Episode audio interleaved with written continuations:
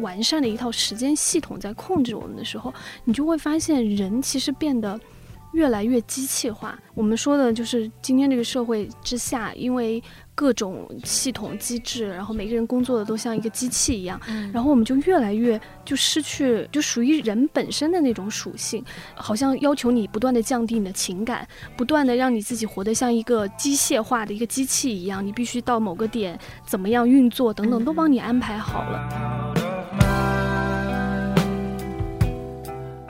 睡眠是没有效率的，它因此就变得说人们去想要消灭它。嗯，但它其实它的重要性也就在于它的这种抵抗性。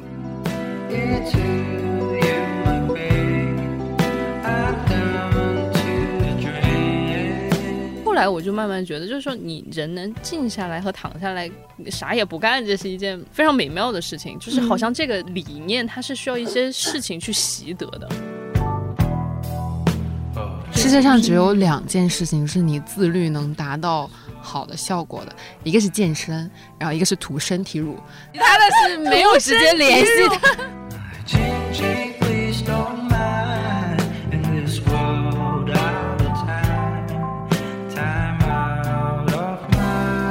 嘉瑞今天的角色是林志玲，因为他只坐在那个椅子的三分之一，为了让自己保持清醒，嗯，不然录着录着就睡着了。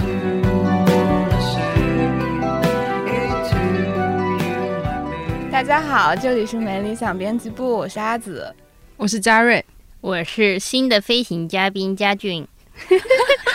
我是毛主席，对我们今天有一个新朋友加入，嗯，他是商务小静的新伙伴，对，一听就是我们去年这个商务业绩不错，今年 double 了，呃，至少那个就是人员 double，人员翻倍，今年 double，我就是心里一惊，什么 double 了？KPI double 了，这不是公司对我们的期望吗？对对对，今天这个录制时间还挺特别的，我们可能是第一次在。早上的时候录，所以大家都有一些睡不醒，就是刚才一直都在打哈欠。然后我们因为今天的主题是想聊睡眠，所以一开始的时候，猫爷说我们不然就实验一下睡一个小时，给大家感受睡眠的。前两天不是有那个。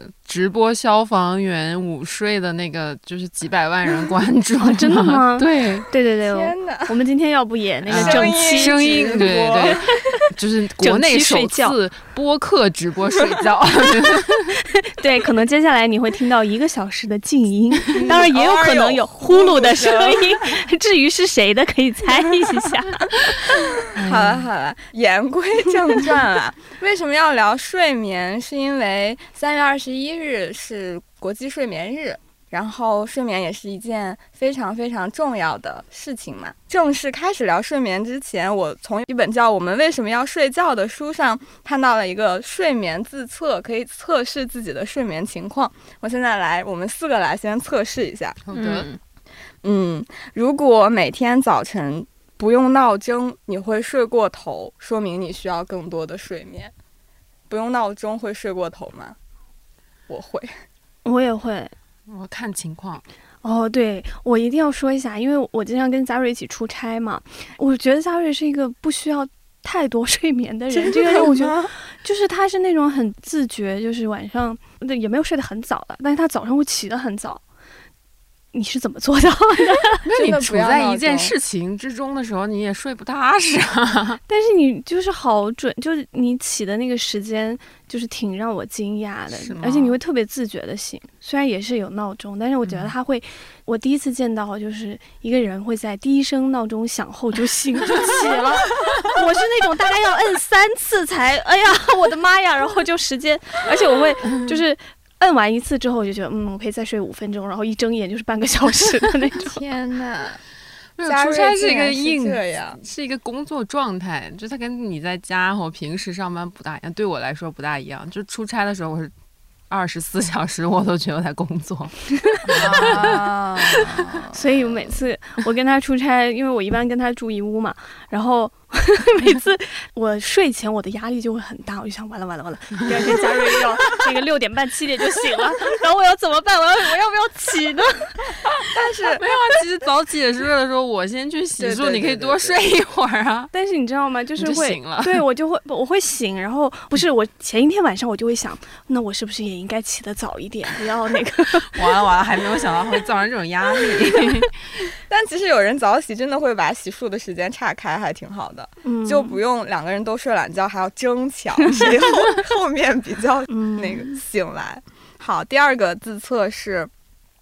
如果早上起床后你能在十点或十一点再次入睡，说明你睡眠的长度和质量很可能有问题。可能早上十点还没起来吧。我们的那个工作时间比较晚，我们其实是十点半开嗯始上班，所以十点就是基本上是一个大家还刚起床 不久的状态。哎呦我每天 我就说吧，因为佳瑞是就是经常他早上给我发微信的时候，我那个时候还在。睡眠当中，然后呢，我就经常在想，我说我天哪，佳瑞到底在家都几点起？因为他是会早上起来做饭的那种，嗯，拌凉菜，对对对，所以我觉得他应该是我们这儿应该是早起最规律的吧。因为我早上很磨叽，就我真的过于 磨叽了，我很想改，但是我改不了。就是比如说早上起来弄弄猫啊，铲铲猫砂呀、然后做做饭啊，然后收拾一下、擦擦地啊什么的。然后我出门也九点半了，因为我家离得比较远嘛，我需要一个小时在路上。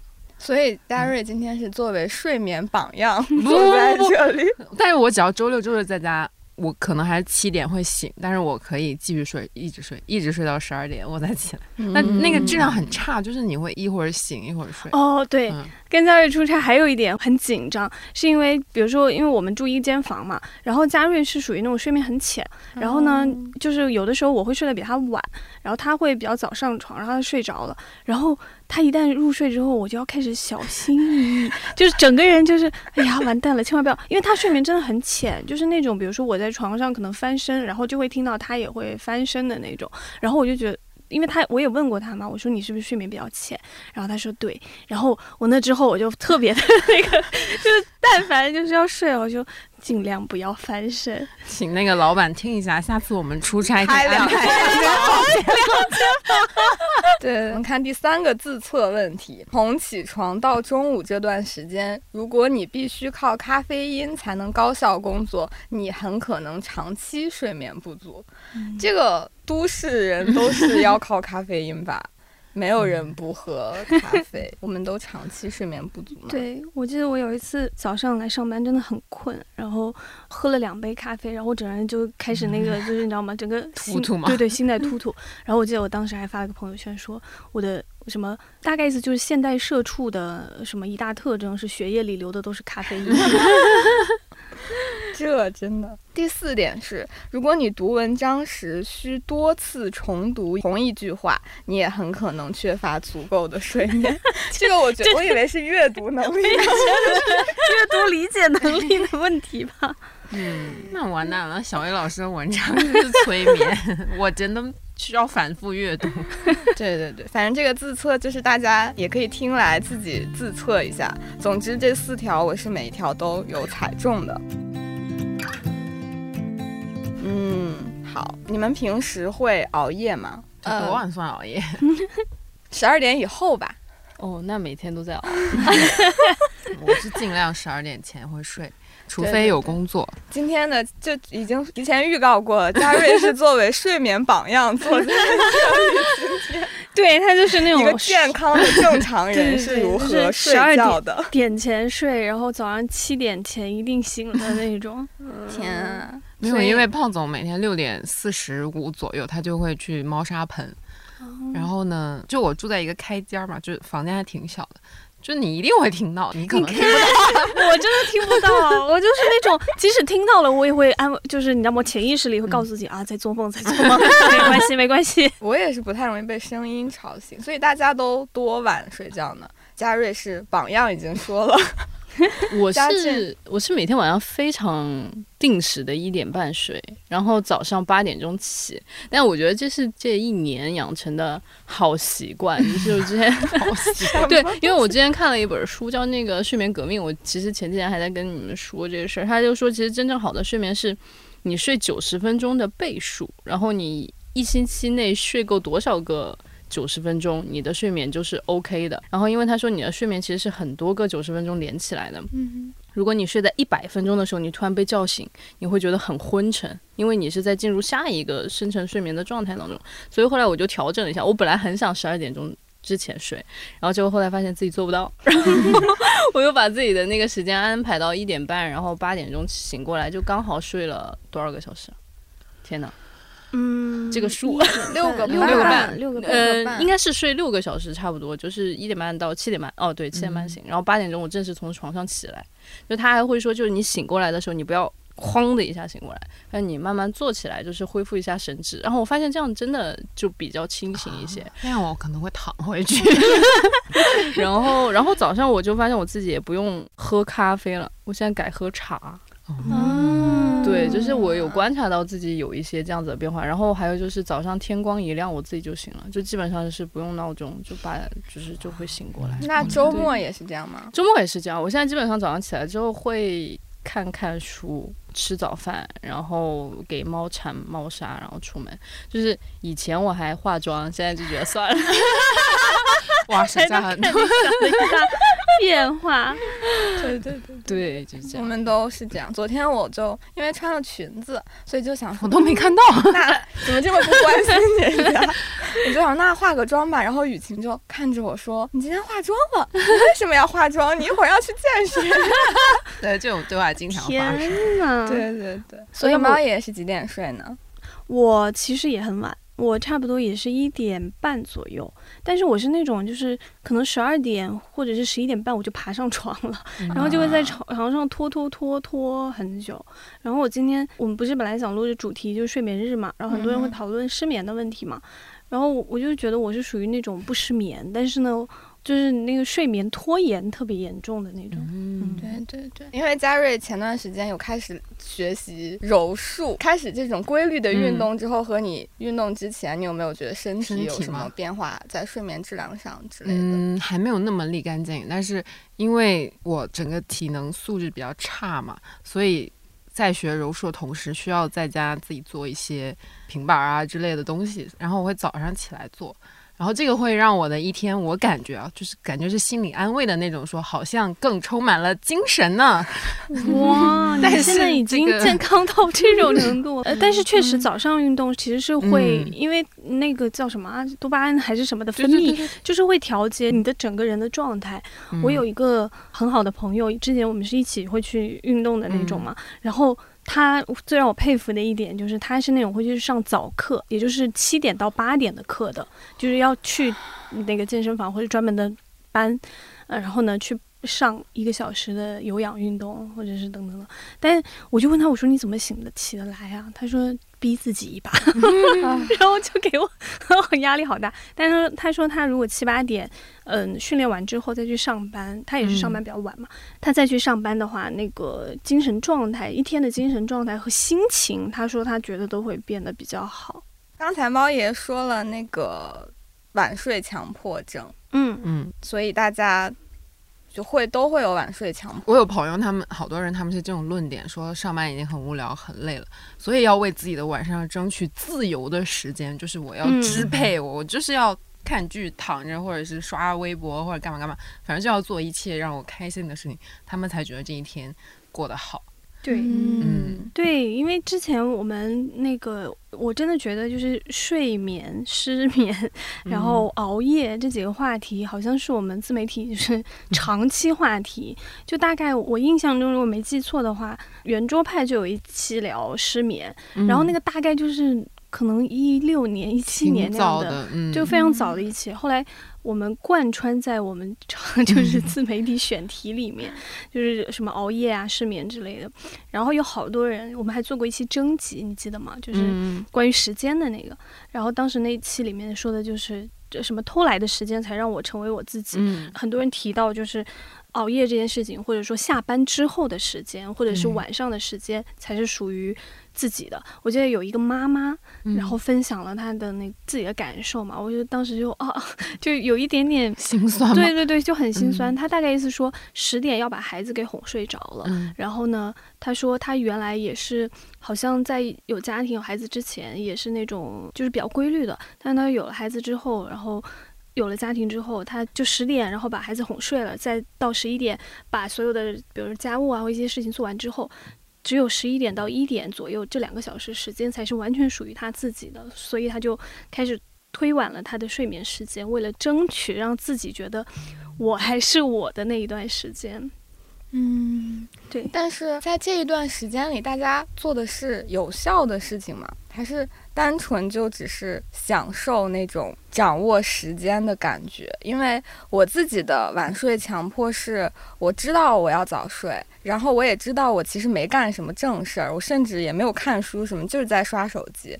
但你就是一种完全像是处于失控状态一样的刷到停不下来。嗯嗯嗯，你会知道自己是失控状态，但也依然无法控制自己刷手机的手，就是把它放下的对这种，就是其实那段时间是完全无效的，就他没有做任何有意义的事情，因为。其实刷微博的话，刷不刷的对你的生活不会有任何的影响，一两个小时睡不睡，其实就会有很大的影响。这个我倒是觉得，我其实当时是想到一个很有趣的现象，就是圆桌派里应该有聊到，就是我忘了是谁说的，大概意思就是说，那个今天我们生活在都市里面的人，尤其有了手机之后，其实很多时候你是。对手机的那种依赖，是因为你永远在信息的反馈哦，嗯，我以为你要说想要获得世界挚爱之类的，没有。哦，不是不是，嗯孤独是一方面，另一个就是说，你被训练出来的一个状态是，一旦你的手机有了新的讯息，你就会非常想第一时刻或者即时即刻的去知道或去了解。嗯比如像微信，就是我们现在微信因为是实时在线，二十四小时都在线。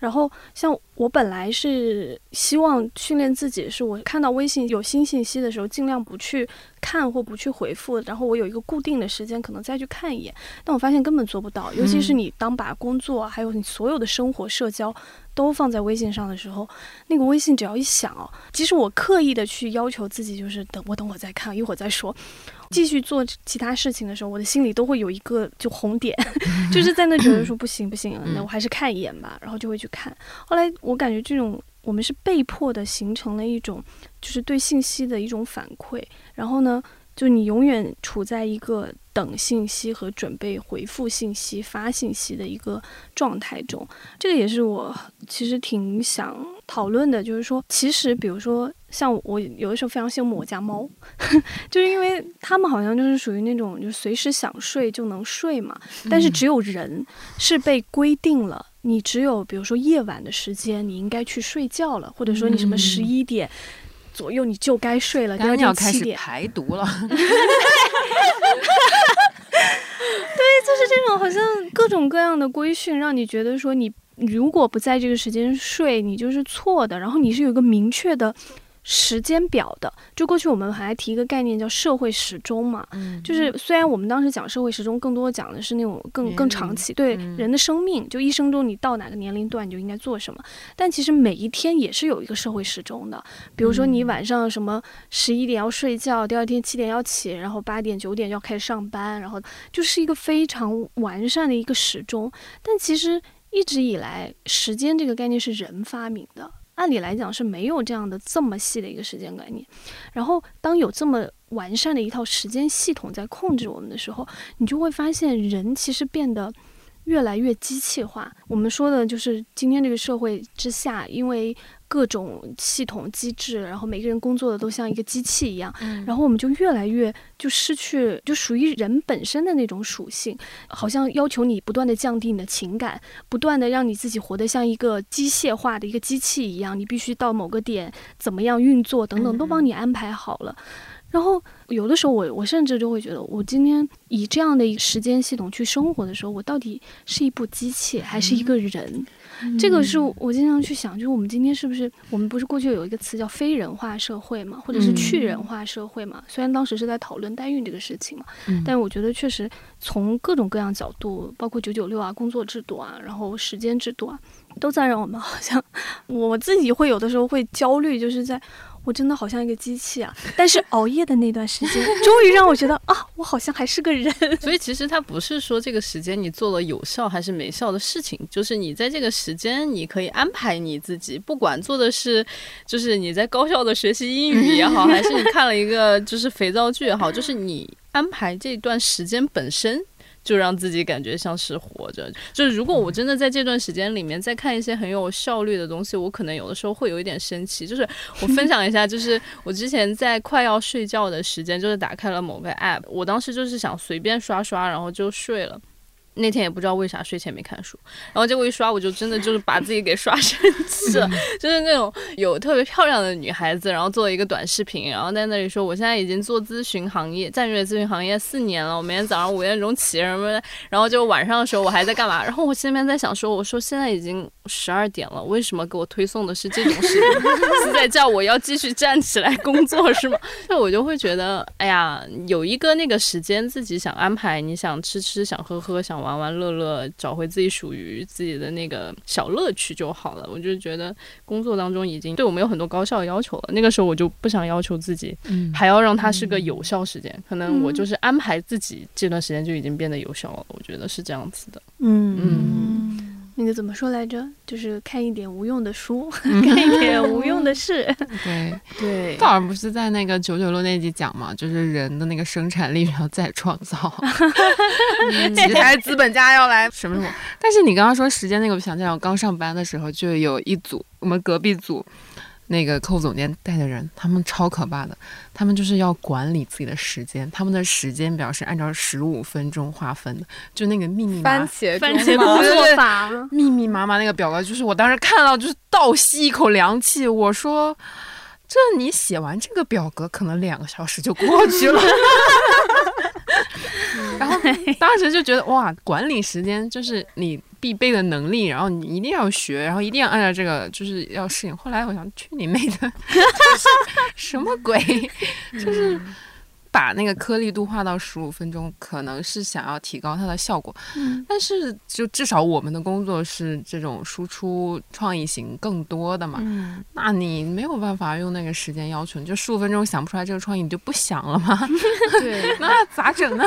而且其实我感觉更多的是，就是反正虽然我我是本身是做商务，但是我看到我们编辑部的小姐姐们，她们真的是有灵感，不是在那当下坐在书桌的那个时刻。嗯，她特别是。带着那个问题，然后他其实一直在大脑后台在运转，然后他可能在有一个地方，可能有的时候看到一个广告牌或者什么东西，然后他突然那个灵感就来了。所以我觉得就是工作类型不太一样，好像你真的不能通过一套的方法来去管理所有的人，就是会让人特别的痛苦这种感觉。对，我能理解，就是有很多人他想管理时间啊，其实也是他希望。对自己的生活和时间有一种掌控感，就是比如说，好，我设定十五分钟、十五分钟这样的一个节奏。比如说，假设我这十五分钟我真的完成了我那十五分钟的目标，可能对他来讲会非常的有成就感和那种掌控感，就是我能够把对把控我的时间把控的非常的完美。但确实跟工作的类型有非常大的关系。我一直说的是，我特别羡慕有一些做。创意做内容的公司，它整个状态其实你会觉得是非常松散的，非常慵懒的。但是呢，其实那不见得就不是一种良好的一个工作状态。因为我像我们这种工作，就是输出内容的时候，你有的时候确实是需要稍微的，就是松散一点、慵懒一点，你才有可能让你的脑子就是活起来。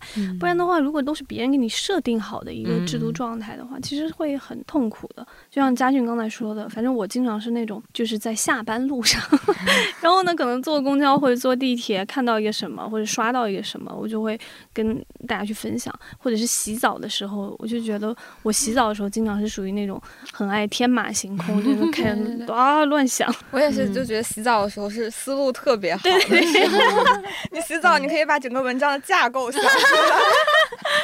对，有的时候带着问题入睡，其实会在梦里面突然有人递给你答案。对，但是如果带着问题入睡，你会睡不好。我会，我就会不停的想，然后早晨在半梦半醒之间就在想那个问题，好像有了答案。然后你起来，嗯，我的答案在哪？在梦里，留在了梦里。对，就是我觉得这种想要规定自己时间的习惯，可能跟我们从上学就是这是有关系的。因为在上学的时候，就会每节课每节课，然后放学了你就什么时候做什么作业，这些都是会被井井有条的安排好，你就会觉得那个是一个你。习惯的节奏，你能适应和掌握的。上班之后，工作之后，你还是会想找回自己熟悉的节奏。嗯，你就想说，这样会不会让我工作更容易上手啊？其实就对，就其实还是会分工作的类型啦。很多创造型的工作就是工作生活不分家。对，创造型确实是这样。但是像现在，我觉得所有的公司制度或上班制度，比较对我们这种需要输出内容和创意的来讲，比较痛苦。苦的一点是在于，就是它永远有一个目标，就是一个数据目标，是一个要必须要有可衡量的目标。但是其实这种对于你说评判一一篇文章好或不好，一个内容一个创意好或不好，你是有的时候非常难用数字去量化的。但现在好像大家都有一种迷思，就是对于数据的渴求，就你这篇的传播量不能达到什么样，你的点击量不能达到什么，好像就是一篇。或者就是一条不好的内容，但这个我真的觉得，比如说你，你就说小说好了，因为小说很多时候就是萝卜青菜各有所爱，你不可能用豆瓣评分作为唯一的标准，你也不可能用这本书卖了是不是畅销书作为标准。所以我觉得像内容行业或者创意行业一直有这样的一个。反正我自己觉得很痛苦的一点就在于，你今天必须去面对公司或者是整个行业、整个市场给你安排的一个数据指标。嗯，这也是为什么，就是我们有的时候面对流量，内心很纠结，就是你又很鄙视它，但是同时你又不得不面对这个现实，就是所有的人都在追求这个流量这个东西。嗯。Made a journey to a foreign place and let my mind realize what it shouldn't have faced. I dreamt about saving you just to send myself to sleep. I sent a letter that I almost. 对我如果睡不着，也会用冥想的方法，因为冥想你是要坐着保持一个身体让它不睡着的状态嘛。但你把同样的冥想的技巧用在躺着的时候，就会非常快的睡着啊！真的吗？嗯。那冥想不会因为想多了？冥冥想是让你什么都不想，冥想是让你把你的注意力集中在呼吸上，就相当于你的注意力在跟着你的呼吸，在你的身体内部，然后再出去。就是它让你把你的所有的思绪都抛开，只想着你的呼吸。然后你就强迫自己去想，一般他的那个教程都会说，你要先把你的注意力放在鼻尖上，开始呼吸，然后你的脑子里面一有想法的时候，你就要在心里面默念呼和吸，就跟着那个 身体的节奏。我听起来我的压力更大，但是会非常快的入睡。真的吗？真的，几分钟入睡。我还试过一个，就是小紫的这个办法可能是一种，然后我之前试过有一种呼吸法，它就是你深吸一口气，然后它要让你。憋几秒钟，然后再短出，然后再短吸。它就是现在反正有那种 app，它就是有个那个什么呼吸的那个声音，它就会到了那一点就叮一下。我基本上几个回合就 就很妙哎，我不知道那是不是触发了身体上面的某一种机制，因为你会脑子里面就是准备那个声音，然后你会把所有的注意力都一下子就放在你呼吸上。我忘了是叫云梦还是叫什么，它是有 app，然后还出了一个枕头，就那个 app 里你是可以。自由组合，比如说是冬天，然后壁炉，然后可能采雪的声音，就你自己组一个，然后还可以调每个每个声音的大小。我曾经有一阵有点依赖那个，但后来就不好用，就所有这些其实。不好用，对对对，我不太尝试这些方式嘛，因为我觉得一旦我要去试这么怎么说规定性的方式，我就会很有压力或者压迫感，我就说啊天呐，我一定要在那那一刻，以前有个叫什么四七三呼吸法，你们有听过吗？就是什么吸四秒，然后憋什么七秒，然后再呼三秒，还是憋三秒呼几秒，我忘了。但 anyway，就是我试过一阵，我就觉得不行，就是这个对我来讲完全不适用。一旦我觉得这个要变成一个规定性动作的时候，我就。好紧张啊！我就反而会觉得啊，这现在是四秒还是五秒？啊啊，这七秒完了多了一秒，我睡不着了，我就变得压力很大。所以我是那种需要就是让自己处于一个完全放松，或者说我就沉浸在某一个东西里面。然后我最近的方式真的就是看长文或者看那种我看不懂的东西，这个但是有一个后遗症，就以至于我现在看那个稍微学术性一点的书就开始犯困，然后就得靠咖啡，你知道吗？就咖啡因什么兴奋剂来刺激自己，这个让我压力好大。我我之前也是会听英文，因因为就是那种听的半懂不懂，然后你又要注意力去跟，然后跟着跟着你就走了，就睡着了。而且我现在还会有一个很有趣的方式，是我会去看一些那个鬼怪小说，就是那种惊悚，然后呢又有一些猎奇的那种小说，然后或者是反正它也很长，也有虚构有非虚构那种，然后你就刷着刷着刷着刷着，然后我就失去了意识，说明那个小说写的不精彩。对，有可能像我如果看耽美小说的话，可能一缓过神来，可能已经过一点了之类的。嗯，然后我如果万一看过了两点，那那天晚上我可能就睡不着了。你记得我们之前嗯，曾经想要开发过一款产品，跟床品公司合作，就是你类似于嘉瑞刚才说的那种枕头，但是里面放的是道长的 《一千零一夜》嗯然后呢，就是伴你助眠。我、哎我们真的很认真的想过这个问题，就是做一套《一千零一夜》周边。我好想买呀！就后来为什么放弃了呢？是因为有人提到了说要做一个人形道长，所有人吓到了，说算了算了算了算了。呃，我们真的有考虑过跟床品公司合作，做那个道长躺床上，然后就那个臂膀，然后你可以哎呀，就是这个，这不是有好多手那种，就是宅男很爱的那种那人形那个，对对对，抱枕嘛，我们说做一个，还挺想买的。我们做一个等身版，但是到哎，给你们商务开辟了一个思路，床品啊，你知道上一个做这种抱枕人是谁吗？高高晓松。功能不一样，功能不一样。想买这个道长枕头，可以在评论区里面留一下言，我们看一下市场有多大，值不值得做。但是真的有人研究过，就是说像睡眠经济，然后睡眠市场是一个非常庞大的市场。我记得好像有一个数字是什么，一个五亿还是多少的一个市场的一个规模，就大概讲围绕任何与失眠、睡眠，然后还有什么床具等等等等，就所有周边是一个非常庞大的市场。但我就说，我是那种一听到这个我就说、啊、好有压力，为什么要把这么 正常的一个生理的一个 行为，对然后把它变得又是很就是规定化，就你必须好像你一旦没有按照规定时间睡觉，你就是不健康、不正常的。嗯就是为什么说这个睡眠的这个市场这么大？我觉得也可能是睡眠这件事情本身，现在它变成了一件很有压力的事情。就是你好像既不能睡得多，睡得多意味着你不勤奋、不上 进、不够自律对，不够自律。但你也不能睡得少，因为睡得少就不健康。大家又规定了说，你十一点睡觉要排毒，然后你又不能就是你熬夜，听上去也是一个非常堕落的事情，但是你又没有办法，就是一边要熬，一边又觉得自己很堕落，但是又想要堕落下去的这种矛盾的心态，就会让睡眠这件很自然的事情变得非常充满了条条框框。对，所以我记得我们说过，就是说。为什么喜欢熬夜？就是因为我们真的太渴望从这种所有被框定的时间规律里面给跳出来了。就是好像今天我们很喜欢一个词，就是逃离嘛。背负在现代人身上的枷锁实在太多了。就刚刚说的，比如社会时钟啊、时间，然后还有各种各样的比较机械的、重复的这种系统化的。规则套在你身上，然后我们能够在这些枷锁之间去争取的空间和时间就变得非常非常小了，那连熬夜的自由都没有了。我们特别爱引用的那句话叫什么来着？就道长的那句话：熬夜不不是为了苦功，嗯是为了自由的滋滋味。嗯，就想想就觉得好悲哀哦，所以我经常看着我家猫，就是就特别 羡慕，就老觉得啊，你们就是什么时候想睡就可以睡，然后睡多久就可以自己决定。但是这个就很有趣，我就想说，我们这样的人已经被规微醺到一个什么程度？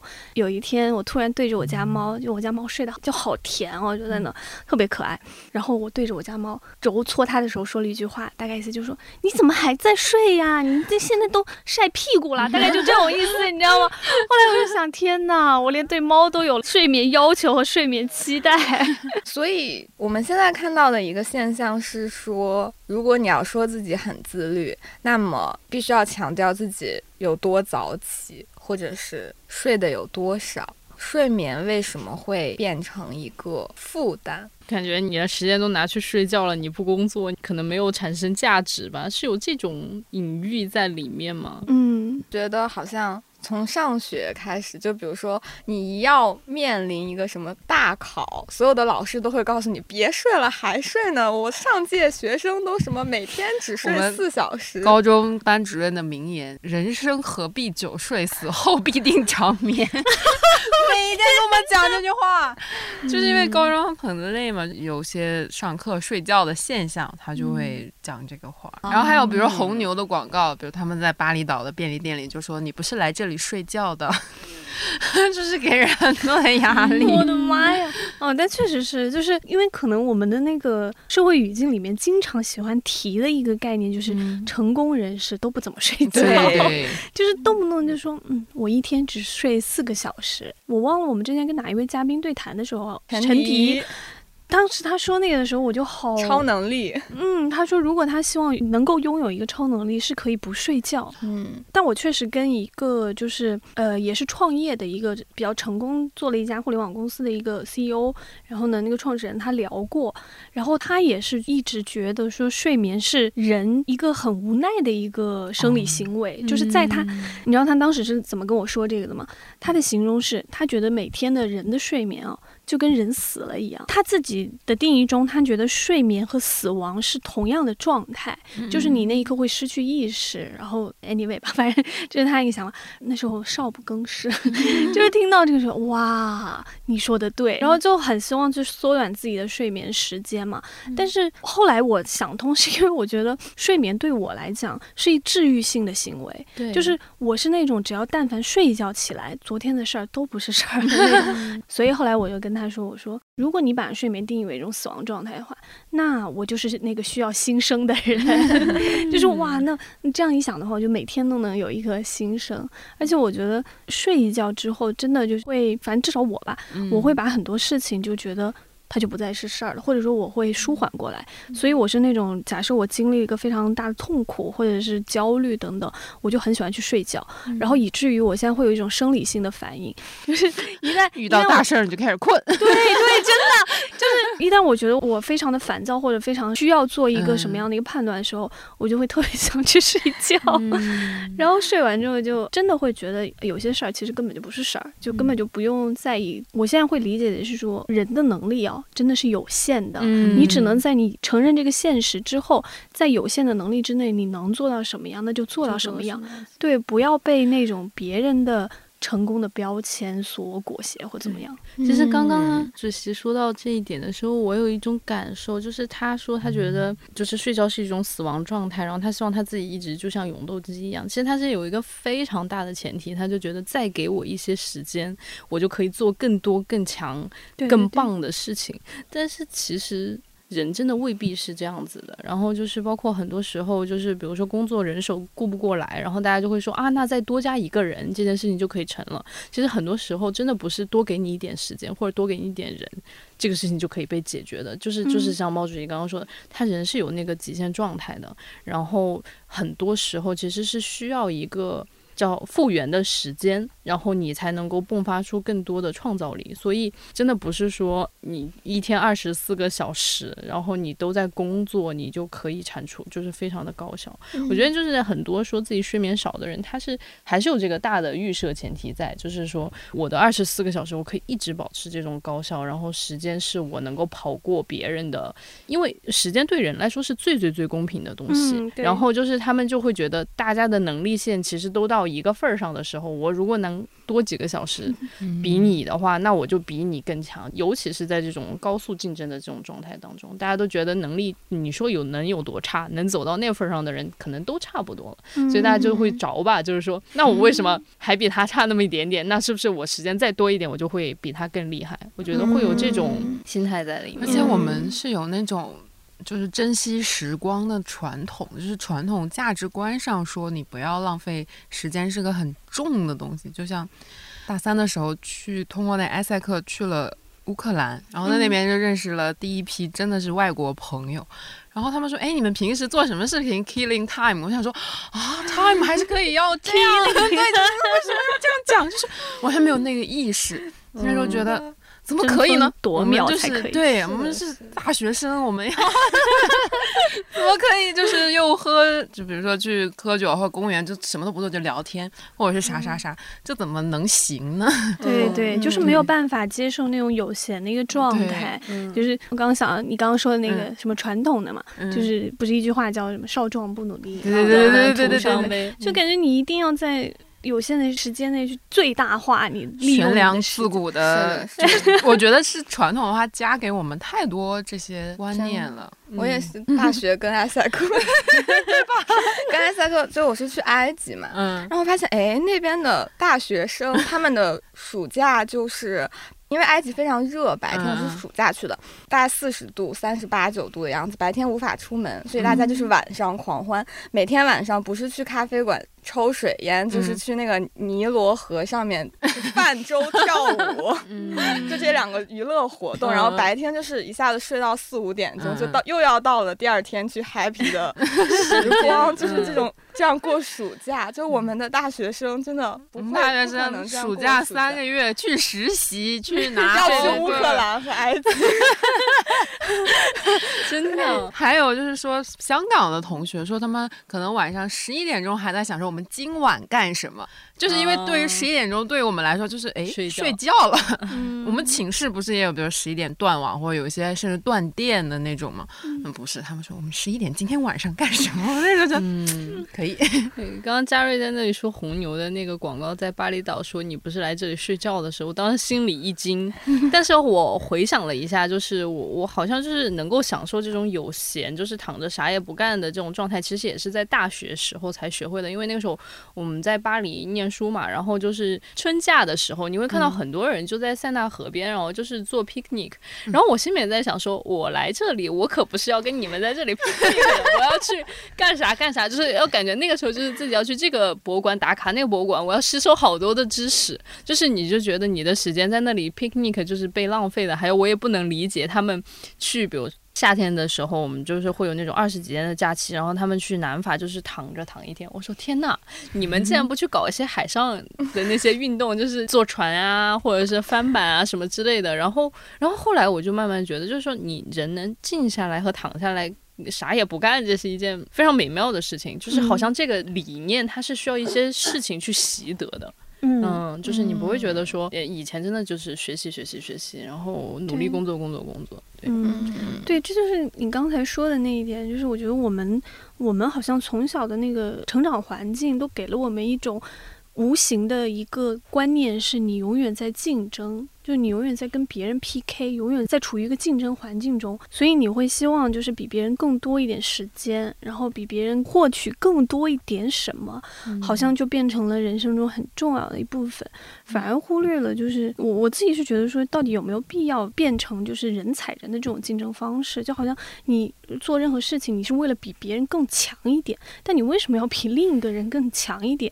这个好像也没有人告诉过我们说为什么，只是说我觉得最早是。是因为我们的教育系统是这样的，因为你高考你确实就是在一个竞争排名嘛，就是这个可能会是一个比较大的一个影响吧，以至于我们后来这种惯性是一直延续下来的。嗯嗯，还有就确实是这种竞争的机制，就是我们进入到社会之后那种随时会被淘汰的紧迫感，在驱使着你会有一个。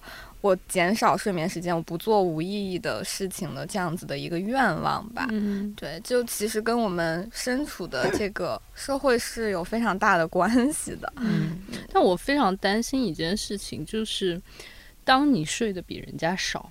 然后结果你拿出来的成绩没有人家好，这个真的是会有一种巨大的心理失衡。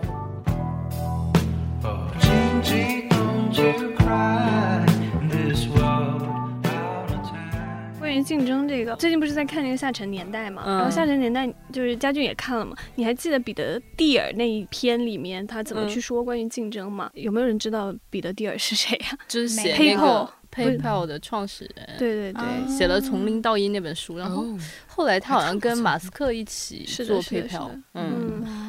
没有，他是从应该是从马斯克那收购了马斯克原来那个 X.com 还是什么的那个公司，他把马斯克那个收购了。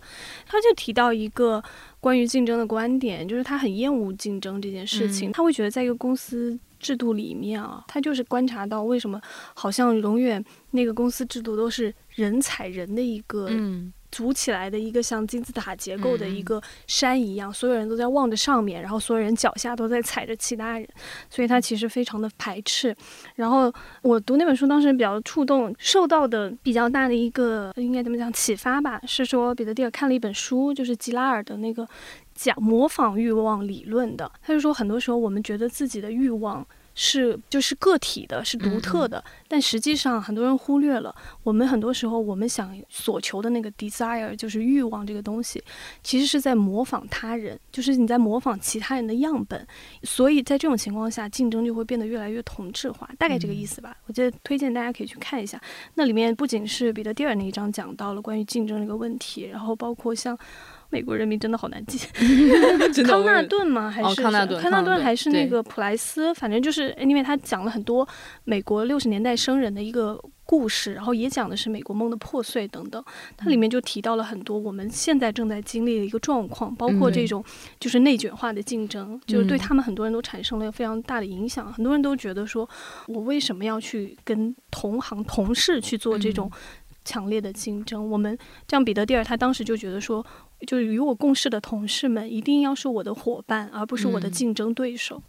那最后就是我还想要说一个点是，看了一本书叫《晚期资本主义与睡眠》，它讲的其实就是睡眠，其实已经算是唯一一个我们没有被资本侵蚀的大块时间，因为我们在清醒着的时间里面都。不是在工作就是在消费嘛，因为你娱乐其实也是消费的一种嘛。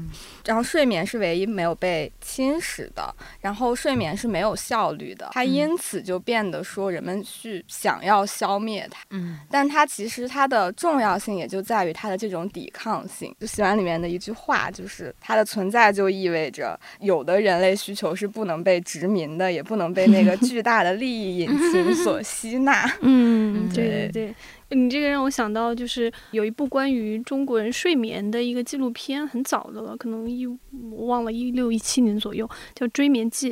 然后它里面有一句话，我我当时看到的时候就啊，本来睡眠应该是人的一个正常的一个生理行为嘛，但是他说今天越来越多的人都变成了睡眠的弱势群体，哇，然后我就。